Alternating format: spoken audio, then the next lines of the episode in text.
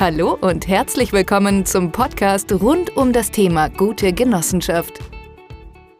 Wir kommen zu einem sehr wichtigen Thema hinsichtlich Generalversammlung und Mängel, die dabei entstehen können. Ganz am Anfang habe ich ja gesagt, dass ähm, man sehr mit, mit Vorsicht die Einberufung der Generalversammlung betrachten muss, weil hier Mängel entstehen können, die zu Rechtswidrigkeit oder sogar Nichtigkeit von Beschlüssen führen können. Ähm, wenn da Mängel entstehen, ähm, stellt sich immer die Frage, was macht man da? Äh, was ist der Unterschied zwischen Anfechtbarkeit und ähm, Nichtigkeit? Anfechtbar sind rechtswidrige Beschlüsse, das heißt Beschlüsse, die so nicht beschlossen werden dürften. Sie sind anfechtbar und müssen beim Gericht angefochten werden mit der Anfechtungsklage. Es gibt einige Beschränkungen, die mit der Anfechtungsklage zu tun haben, darunter beispielsweise die Klagefrist. Man hat einen Monat Zeit nach der Beschlussfassung und Verkündung des Beschlusses, diesen Beschluss, rechtswidrigen Beschluss beim Gericht ähm, anzufechten. Wenn diese Zeit vergangen ist, dann darf man nicht mehr diesen Beschluss ähm, anfechten. Das heißt, sie ist, sie erwächst in Rechtskraft. Sie besteht, obwohl sie inhaltlich möglicherweise rechtswidrig ist. Ähm, zuständig für die Anfechtungsklage Anfechtungsklage ist nach 51 Genossenschaftsgesetz. Zuständig ist das Landgericht in dem Bezirk, wo die Genossenschaft registriert ist. Die Klage ist zu richten gegen die Genossenschaft und die wird vertreten durch den Vorstand oder durch die Aufsichtsratmitglieder.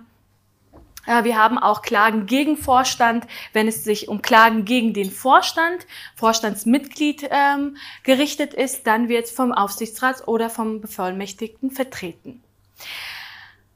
Äh, wer ist klagebefugt? Das heißt, wer darf anfechten?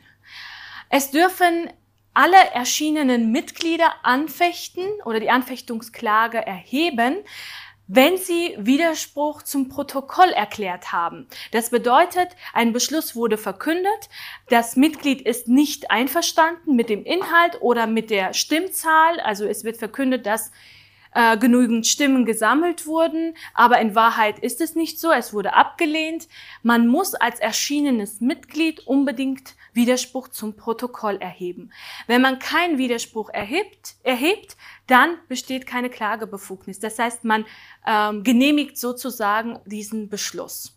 Also erschienene Mitglieder immer Widerspruch zu Protokoll erklären, dann besteht die Klagebefugnis.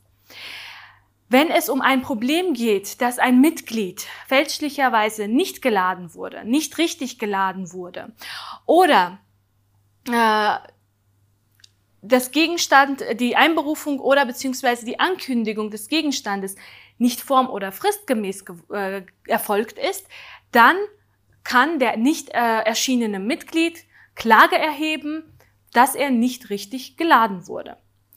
Sprich, wenn beispielsweise nicht innerhalb der zwei Wochen Frist geladen wurde, sondern viel kürzer oder er überhaupt nicht geladen wurde, dann kann er hier Klage erheben beim Anfechtungsgericht mit dem äh, Belang, äh, verlangen, dass da die Beschlüsse, die in dieser Generalversammlung beschlossen wurden, dass diese als rechtswidrig erklärt werden.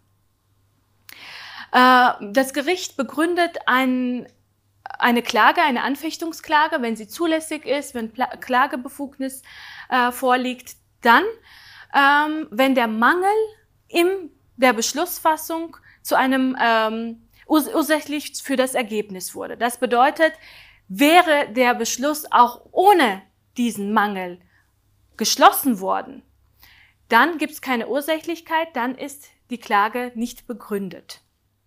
Also es muss ein Zusammenhang zwischen Mangel, den man rügt, und das Ergebnis des Beschlusses vorliegen.